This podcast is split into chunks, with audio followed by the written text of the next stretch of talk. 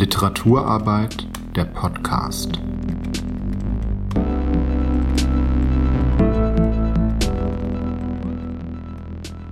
Der Podcast Literaturarbeit ist Teil des Projekts Schreiben und Leben, initiiert vom Berliner Literaturhaus Letretage.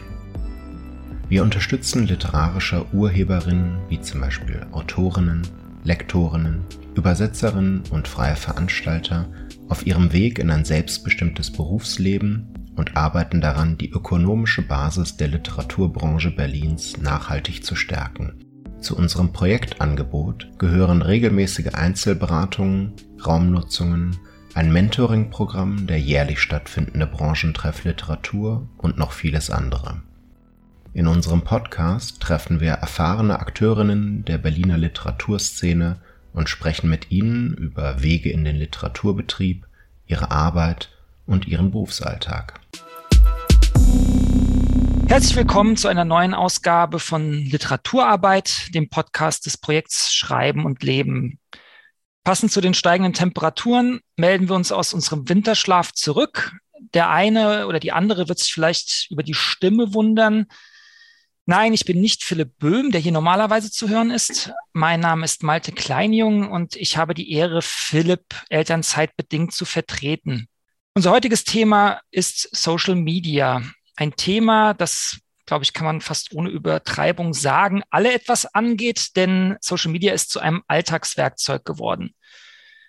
Man hört immer wieder von Versuchen, sich davon frei zu machen. Mir fällt dazu immer als prominentes Beispiel Robert Habeck ein, der vor einiger Zeit mit viel Tamtam -Tam seinen Twitter-Account geschlossen hat, nur um jetzt wieder ein gefeiertes Comeback auf Instagram hinzulegen. Vielleicht hätte er damals mal mit unserem Social Media Berater von Schreiben und Leben sprechen sollen. Ich bin jedenfalls froh, dass ich ihn heute hier als Gesprächspartner begrüßen darf. Herzlich willkommen, Christian Dittloff. Schön, dass du da bist. Dankeschön, lieber Malte. ich stelle dich kurz vor, ja. ähm, damit auch alle wissen, mit wem sie es zu tun haben. Du lebst in Berlin, stammst aber ursprünglich aus Hamburg, wo du Germanistik und Anglistik studiert hast. Daran hast du ein Studium des literarischen Schreibens in Hildesheim drangehängt. Und zwar, wenn man das sagen darf, nicht umsonst, denn du hast bereits zwei Romane veröffentlicht und arbeitest gerade auch just in diesem Moment an einem dritten. Das mhm. Schreiben mhm. und Autordasein ist aber nur die eine Seite deines beruflichen Profils. In deiner Hamburger Zeit hast du etwa Marketing für das Thalia Theater und das äh, Reeperbahn Festival gemacht. Und seitdem du Berliner bist, bist du für die komische Oper als Social Media Manager und Online-Experte tätig. Und nicht zu vergessen, ähm, deine eingangs erwähnte Tätigkeit als Berater für Social Media bei Schreiben und Leben. Ja, lass uns doch vielleicht zu Beginn kurz darüber sprechen, wie du eigentlich den Zugang zur professionellen Social-Media-Nutzung gefunden hast. Sprich, wie bist du in die Rolle eines Social-Media-Managers und Online-Experten reingewachsen? Also ja, ich, ähm, ich und Social Media hat so begonnen. Also ich war immer ein, ein Fan von alternativer Kultur, Punkrock. Ich war ein ziemlicher Musiknerd und habe irgendwie mich ähm, viel mit einem Freund damals über Musik unterhalten, habe auch journalistisch, äh, also als Musikjournalist gearbeitet und habe irgendwie, weil ich sehr nischige Sachen beleuchtet habe in meinem Musiknerdism, ähm, nach alternativen Distributionswegen eigentlich gesucht. Ich habe damals einen Podcast gemacht und versucht, den zu, ja, irgendwie äh, für den ein Publikum zu finden. Es war so 2006 ungefähr und wir haben dann mit StudiVZ und MySpace und Last.fm, also so richtige Oldschool-Sachen, versucht, ja, Leute für unseren Podcast zu begeistern und ähm, ja, über Musik zu reden. Das, und nur ganz kurz, wenn ich einwerfen darf, 2006 mit einem Podcast anzufangen, da, da wusste wahrscheinlich ja fast äh, die wenigsten, was das überhaupt ist, oder? In, ja, also es, es war schon eine Welle des Podcastings, äh, die damals ungefähr gestartet ist. Das Problem ist aber ge äh, gewesen, es gab halt kein mobiles Internet, wie wir es heute kennen. Und es gab auch keine, keine iPhones. Es gab also nicht das Endgerät, um es auch mobil zu hören, sondern hat dann äh, quasi bei, bei iTunes sich so ein bisschen durchgeklickt und hat dann irgendwie Podcasts gefunden, aber es hatte eine andere Aufmerksamkeit äh, als heute, wo Podcasts ModeratorInnen ja schon zu Stars werden können. Ne? Naja, aber irgendwie, das war irgendwie eine, ähm, eine Art und Weise der ja, so Informations- und Interessendistribution, äh, die Social Media irgendwie so für mich attraktiv gemacht hat, damit rumzuprobieren und andere anders zu erzählen auch. Dadurch hat sich dann sowas ergeben, wie ich habe das auch mal fürs Rebbrand Festival ausprobiert oder fürs Talier Theater, so kleine Podcast-Projekte. Ich bin ausgestiegen damals zum Zeitpunkt, als es halt noch kein Geld gab, großartig für Online-Marketing. Mhm. Aber sozusagen die, ähm, die Leidenschaft ist so ein bisschen geblieben und das hat sich dann so parallel entwickelt. Also während ich in Hildesheim ab 2012 studiert habe und eben an meiner Autorenkarriere eigentlich angefangen habe zu arbeiten und mich als Autor zu professionalisieren, ähm, habe ich gleichzeitig äh, auch immer mehr mich mit Social Media beschäftigt und bin dann nach Berlin gekommen, um an der komischen Oper als Online-Redakteur, Social Media Manager zu arbeiten. Also es war eine Entwicklung, die so ein bisschen parallel ging. So, das passt aber auch eigentlich ganz gut zusammen. Ja, ein Leben ohne Social Media wäre vielleicht möglich, ist aber aus beruflicher Sicht heutzutage wahrscheinlich sinnlos. Das würdest du als Social Media Manager wahrscheinlich unterschreiben. Ja, also es ist eigentlich eine Entwicklung, die ich total bedauere, dass man, ähm, also vielleicht auch, um das einmal klarzustellen, wenn ich jetzt irgendwie heutzutage von Social Media spreche, äh, im Zusammenhang mit Literatur, spreche ich eigentlich vor allen Dingen über Instagram aktuell. So, ne? Und ich, das ist eine Entwicklung, die ich sehr bedauere, dass man dass es enorm wichtig ist, auf Instagram zu sein äh, für den Erfolg des eigenen Buches und sogar ein großer Vorteil, um überhaupt einen Buchvertrag zu erhalten manchmal, denn die Verlage schauen mittlerweile verstärkt auf AutorInnen, die ihre äh, ja, ihre eigene Zielgruppe bereits mitbringen. Das nennt man äh, Build-in Audience. Ne? Also die, die Audience, äh, das Publikum ist schon eingebaut äh, in die AutorInnen sozusagen. Ne?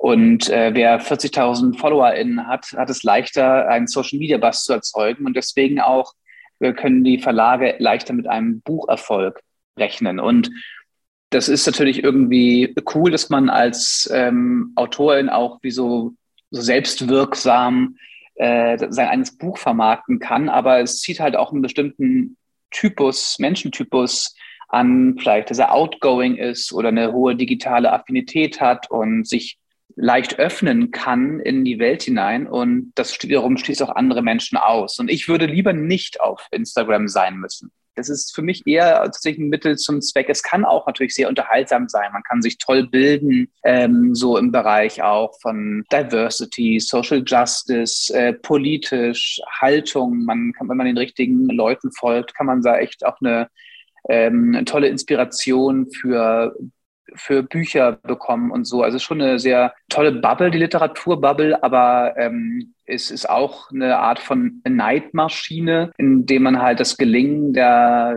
der, des literarischen Erfolgs der anderen immer mitsieht und sich mit dem dann irgendwie abgleicht. Und ich weiß nicht, ob es dem fürs Schreiben so gut ist. Aber für das Buchprodukt ist es sehr gut. Du hattest jetzt aber nur einen Social-Media-Kanal ja hervorgehoben. Würdest du jetzt sagen, Facebook, Twitter sind jetzt für Literatur, Social Media gar nicht so relevant? Würde ich auf alle Fälle sagen, dass die dass bei Instagram die aktivste Buch-Community ist. Ich glaube, Facebook, ja, da erreicht man dann immer noch die Leute, mit denen man zur Schule gegangen ist, vielleicht. Und äh, ähm, aber das ist, da, das ist, glaub, spielt, glaube ich, kaum noch eine Rolle selbst die Veranstaltungseinladung für Lesungen, da ist es vielleicht auch das, das, das der wichtigste Aspekt, glaube ich, von Facebook aktuell. Aber da sagt, was ich bei meiner Premiere von meinem ersten Buch 2018 da haben doch irgendwie ganz viele Leute zugesagt. Ähm, bei meiner Premiere 2021 äh, haben noch kaum Leute zugesagt, obwohl es gleich voll war. Äh, nicht voll, zum Glück. Aber es lief nicht mehr über Facebook, sondern es lief irgendwie dann doch eher über Instagram, auch wenn man da keine Veranstaltung erstellen kann. Ja, und Twitter ist wichtig, wenn man ein meinungsstarker Autor ist, eine politische Autorin ist, dann kann man halt da natürlich auch mit seiner Autorenpersona an Bass erzeugen und darüber natürlich auch Aufmerksamkeit für sein Buch generieren. Aber ich glaube, so eine Literaturbubble ist vor allen Dingen auf Instagram ähm, aktiv. Also auch mhm. BuchbloggerInnen und so. Du hast sowohl für Kulturinstitutionen Social Media Kanäle betreut, als auch für dich als Autor eine Präsenz aufgebaut. Lassen sich denn die Erfahrungen und Vorgehensweisen leicht von dem einen Bereich auf den anderen übertragen oder sind das zwei völlig getrennte Sphären oder Zugänge? Nee, das lässt sich durchaus übertragen. Also eine Grundregel von Social Media lautet seit, seit vielen Jahren, ähm, sprich nicht über dich, sondern inspiriere andere von dir zu sprechen.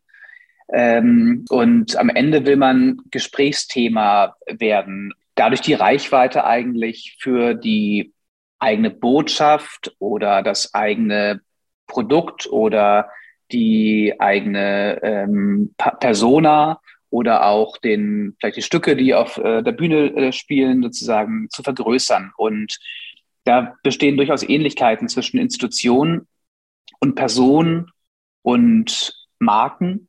Und die Unterschiede werden aber dann vielleicht in einer anderen Ansprache deutlich. Also wenn man zum Beispiel eine Marke ist, dann darf man auch vielleicht ein bisschen direkter verkaufen wollen, sozusagen. Ne? Wenn man aber Autorin ist, dann macht man vielleicht nicht die ganze Zeit nur Werbung für sein Buch, sondern erzählt auch ein bisschen was über sich, äh, über das eigene Schaffen, über Arbeitsprozesse und so weiter. Also, oder wenn man Schauspielerin ist, dann oder vielleicht auch ein Superstar, dann ist das Private vielleicht auch wieder sehr viel interessanter, als das bei jemandem ist, dem nur eine Handvoll Leute folgen. Aber es ist schon so tendenziell, äh, glaube ich, in der Kunst ein, auch ein hinter die Kulissen schauen wollen. Ja, bei deinem Profil auf Instagram findet man zum Beispiel in einem Beitrag die Aussage, auf diesem Kanal teile ich Einzelheiten aus meinem Schreibprozess, meine Lektüre und Lesereisen. Das klingt jetzt erstmal nach einem klaren Zuschnitt, der auch so nach außen transparent gemacht wird. Äh, wäre das jetzt auch noch so eine Basisregel, die zu, sich zu der gesellt, die du eben auch gerade schon erwähnt hast? Ne? Also transparent machen, was will ich mit diesem Kanal und sich dann auch strikt danach halten, das auf dieser Schiene fahren zu lassen? Naja, was heißt Basisregel? Also ich glaube, das ist, ähm, ich habe es mir so als mein eigenes weiches Dogma gesetzt, äh, so, einen, so, einen, so einen kleinen Fahrplan, ähm, dass ich den Schreibprozess äh, oder das, äh, das so ein bisschen aufsplittere in nämlich Schreibprozess und Rechercheprozess, dann vielleicht Veröffentlichungsprozess und dann den Lesereisenprozess und dann geht's wieder von vorne los. Und das habe ich äh, gemacht, um äh, nicht immer diese, dieses, wie so einen inneren Druck zu verspüren, ähm, oh, scheiße, was, was postet? Ich muss irgendwas posten, es muss mal wieder irgendwas her, sondern einfach das Posten nur als einen kleinen Blick in die Schreibwerkstatt sozusagen mitlaufen zu lassen, aber nicht als so einen permanenten Druck zu verspüren. Also damit ich mir nicht zu viel Gedanken machen muss, habe ich mir so eine kleine Dramaturgie entwickelt. Das ist, ich bin jetzt ich habe 2000 Follower auf Instagram. Das ist wirklich nicht viel. Da gibt es Leute, die haben äh, sehr viel mehr. Also ich glaube, wenn man wirklich viele Leute anziehen möchte, dann muss man halt auch viel preisgeben von sich und ähm, vielleicht auch äh, sozusagen sich herauswagen mit spitzen Thesen, äh, mit äh, viel Meinung, viel Haltung, genau, viel Offenheit. Und für mich steht aber das Schreiben natürlich immer an erster Stelle und Social Media an zweiter. Und deswegen nutze ich Social Media nur so, das ist meine feste Regel, nur so sehr, dass es mein Schreiben nicht ja, gefährdet. Ne? Also auch äh, im Sinne einer inneren Aufmerksamkeitsökonomie.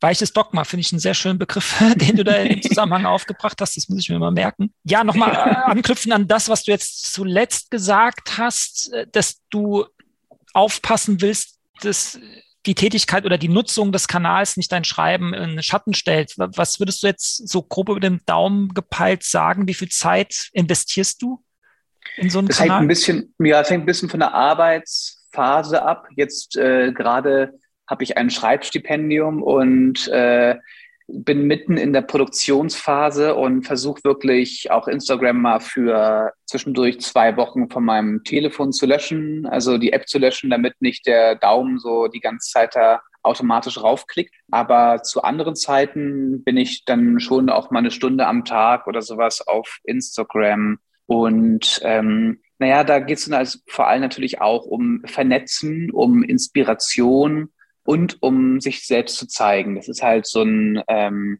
ergibt sich so ein bisschen auseinander oder das äh, befruchtet sich gegenseitig auch. Ne? Also ich finde den Austausch auch durchaus interessant und finde es manchmal schön auch, äh, ich hatte neulich quasi mit ein paar ähm, anderen, äh, mit ein paar Leserinnen eine gemeinsame Leserunde zu Annie Ernaux, ähm, Erinnerung eines Mädchens. Und dann haben wir uns eben über Instagram ausgetauscht in so einem Instagram-Chat äh, fünf Tage am Stück, immer um 20.30 Uhr. Und das war eine total tolle Leseerfahrung, weil wir dann uns sozusagen immer für eine Stunde ausgetauscht haben. Ne?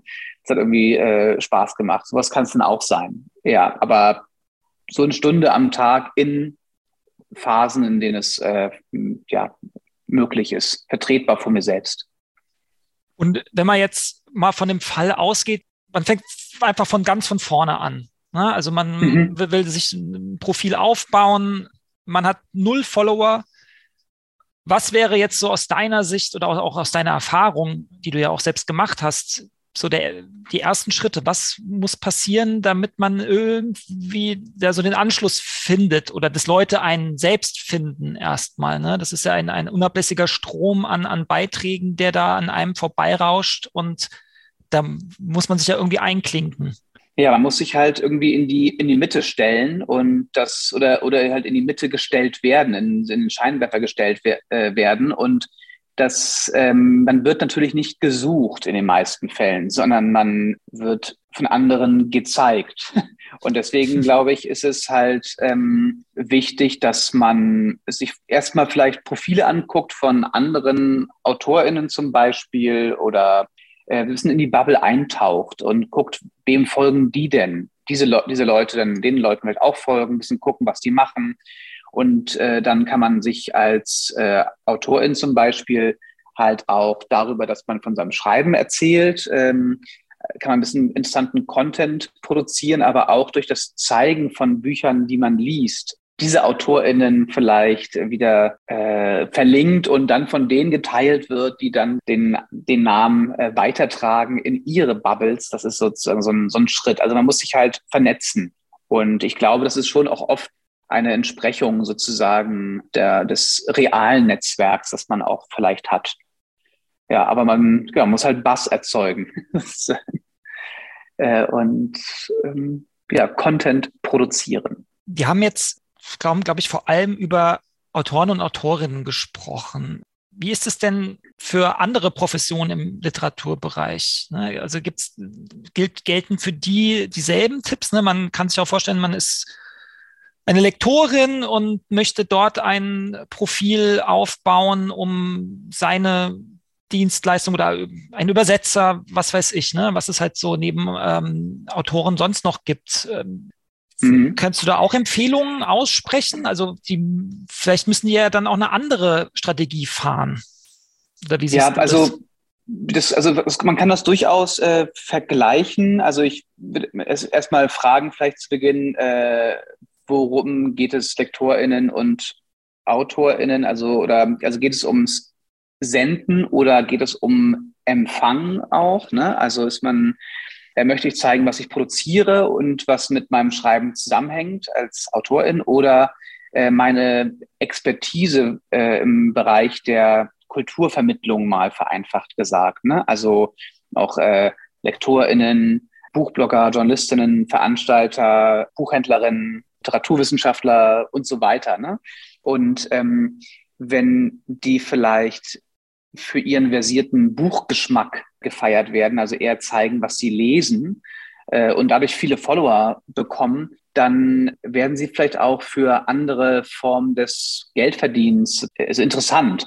Also sie vielleicht können bekommt man dadurch mehr Artikel, man kann mhm. selbst Bücher veröffentlichen, ähm, vielleicht über bestimmte Literatur oder halt auch einen eigenen Newsletter gegen ein, also mit einem Bezahlmodell rausbringen, äh, als Moderatorin arbeiten, in Buchpreisjurys auf einmal sitzen. Also wenn die eigene Persona bekannt wird äh, für das, was sie, für das, für das sie steht, also zum Beispiel eben für eine bestimmte Buchexpertise im Bereich der feministischen Literatur oder der ähm, Umweltliteratur, keine Ahnung, dann kann man, können die halt sozusagen äh, aus diesem, von dieser Position aus natürlich sprechen und werden auch vielleicht zu Interviews eingeladen oder so. Ne? Also es ist eine ähnliche Art des Denkens, glaube ich. Am Ende hat man in so einer Social-Media-Logik schon meistens ein Produkt zu verkaufen. Es sieht nur immer ein bisschen anders aus, aber die Logik dahinter ist eine ähnliche.